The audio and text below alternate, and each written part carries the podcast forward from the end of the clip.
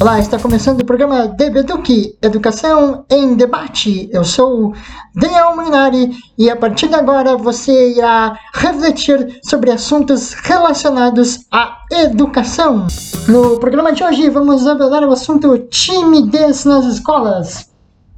Eu, na escola, para falar de mim mesmo um pouco, eu era tímido, extremamente tímido. Eu não costumava falar muito. E quando tinha que falar era um verdadeiro filme de terror, era assustador, eu ficava com muito medo, parecia que eu estava dentro de um cenário assim extremamente assustador. Mas por que isso ocorria? Eu fora da escola ou com pessoas mais próximas, eu era extremamente falante. Falava muito mesmo, gostava mesmo. Quando a pessoa abria espaço para eu falar, eu queria papo, eu queria conversa, muita. É, então, na escola, alguma coisa acontecia. O que, que acontecia? A turma não me passava tanta tranquilidade, os colegas não me passavam tanta tranquilidade, pareciam, eu brinco que pareciam monstrinhos, assim, eu tinha medo, mas não medo de falar, era medo dos julgamentos, era medo de eu falar uma coisa e tá errado, de falar alguma coisa, o professor brigar, o professor reclamar que eu não falei corretamente. Então, o medo não é de falar, o medo não é de, de se expor. O medo é do que pode acontecer, o medo é da consequência, o medo é, portanto, do julgamento em relação a uma determinada fala, a uma determinada exposição. Mas eu pergunto para ti, como professor poderia mudar isso? Penso que cabe ao professor frisar o tempo todo que a opinião de todos os alunos é importante. Porque, eh, falando de mim novamente, porque eu, se me sentisse sabedor disso, consciente que o professor está ali para responder, o professor está ali para ajudar, e os colegas também estão ali para ajudar, não estão ali para brincar, para zoar, que é algo natural, os colegas brincam, os colegas zoam, mas cabe ao professor educar os alunos a não zoarem, a não tirarem sarro, a mudar um pouco a mentalidade. A men essa questão da mentalidade ela é importante. Somente quando nós conseguimos mudar a mentalidade dos colegas, a mentalidade de toda a turma, isso vai acabar melhorando. Nós vamos conseguir sair desse mundo rodeado por monstrinhos, assim, por inseguranças, digamos assim. Lógico que temos, é claro, que ter força, lógico que eu tinha, por exemplo, que tentar ter coragem, que sair, tirar um pouco esse medo, mas às vezes a gente acaba não conseguindo e precisa de auxílio. Então, por isso eu entendo que cabe ao professor ajudar, cabe ao professor investigar a fundo essa timidez. Como fazer isso? Frisar que a opinião de todos é importante e também conversar individualmente com cada aluno para saber se aquele aluno é tímido, por que, que ele é tímido, se aquele aluno fala bastante, por que, que ele fala bastante, como melhorar, como fazer com que esse aluno fale cada vez mais. Então, o professor investigar, fazer um relatório de toda a turma Portanto, entender como é a timidez desse aluno, por que ele é, é tímido ou por que ele está tímido.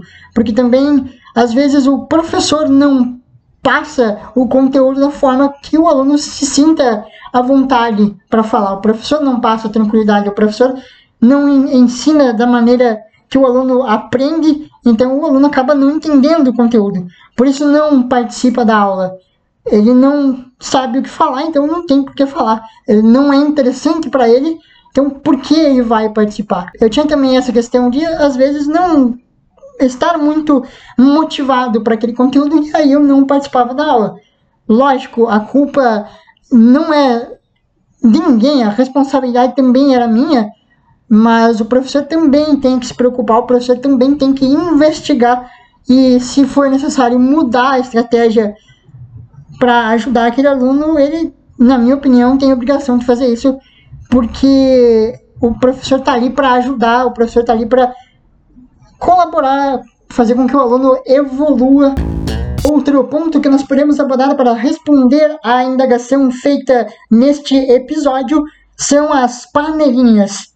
Na minha opinião, o próprio professor cria essas panelinhas, porque ele acaba, mesmo que solicitando a participação de outros, por exemplo, aluno A e B sempre participam. Aí o professor levanta a questão: poxa, sempre os dois ou as duas participam. E os outros? Aí o aluno C e D entram nesse grupo e participam. E o restante fica só escutando e o aluno tímido não participa, o aluno tímido fica esquecido lá atrás, porque ele vai, obviamente, preferir se esconder. Eu, quando acontecia isso, preferia me esconder. Não queria participar, mesmo que soubesse ou não soubesse, não importava. Às vezes eu não estava nem ligado na aula. Por quê? Porque eu sabia que eu não ia precisar falar, eu sabia que as questões não iam ser indagadas para mim, iam ser indagadas, mesmo que inconscientemente, para os alunos que sempre participam. Então, por isso que eu reitero, é importante o professor mostrar que o aluno tem que participar, porque na normalidade eu não vou participar da aula. Outros alunos que também têm a mesma característica que eu vão sumir da aula também, porque é em tese mais cômodo se esconder, é mais cômodo não falar. Eles não sabem, não entendem a importância, não têm internalizada a importância de se expor. Logo, vai acabar se escondendo. Então o professor poderia, de surpresa mesmo, perguntar: aluno F, qual é a sua opinião sobre esse assunto que nós estamos discutindo?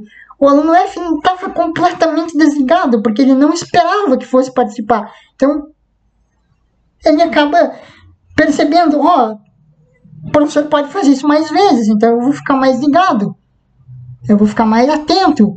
Então, esse é o ponto. Por que não pegar de surpresa? Por que não fazer uma pequena pressão? Por que não fazer uma pequena pressão? É importante que o professor pegue os alunos de surpresa para mantê-los ligados, porque senão se desligam.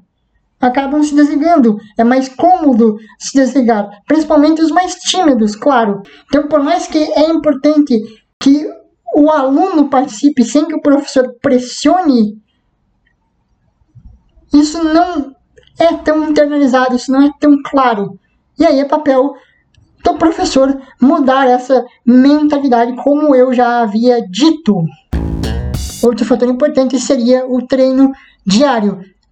Por exemplo, ao invés do professor pedir ao aluno efetuar uma leitura sentado em sua cadeira, peça que ele levante e vá à frente da turma fazer a leitura. Se o aluno lê de cabeça baixa, o professor pede ao aluno que levante a cabeça e olhe para o público, tudo obviamente de uma maneira muito respeitosa, de uma maneira muito branda, porque qualquer maneira agressiva que o professor corrija a postura do aluno pode sim assustar o aluno, e isso não é o que queremos. Então, penso que é importante o professor trabalhar a questão da postura diariamente é crucial que seja trabalhado diariamente. Somente com o treino é que terá essa espontaneidade tão desejada em todas as crianças, em todos os alunos, todos os jovens das escolas, porque futuramente isso vai sim ser necessário e eu acho que não é trabalhado isso nas escolas da maneira que deveria ser. Sei que o tempo ele é muito escasso, que os professores têm de passar os conteúdos relacionados às disciplinas, mas cada disciplina trabalhar essa questão da timidez, essa questão de falar em público, porque não é algo automático, é algo que tem que ser, como eu disse, treinado. Então, poderia até ter uma matéria que cobre mais o aluno participações, que peça ao aluno é, mais exposição. E, logicamente, não do nada, simplesmente marca um trabalho para o aluno pesquisar e em três meses o aluno tem que, em, em três meses o aluno tem que apresentá-lo e não é treinado, não é trabalhado. Ah, como que eu devo me colocar frente ao público. Como é a minha voz? Eu tenho que falar mais alto, eu tenho que falar mais baixo, eu tenho que levantar a cabeça. De que maneira eu faço? Como fazer? Isso não é trabalhado na escola. Na escola, pensa-se que num passe de mágica o aluno vai criar a sua espontaneidade. Então, isso tem que ser trabalhado diariamente essa é a minha opinião. Claro, não sou o dono da verdade. Tudo o que eu falei, você pode discordar, pode concordar, mas é a minha opinião. Nós estamos encerrando o programa DPDuc por hoje. Até semana que vem. Valeu, tchau!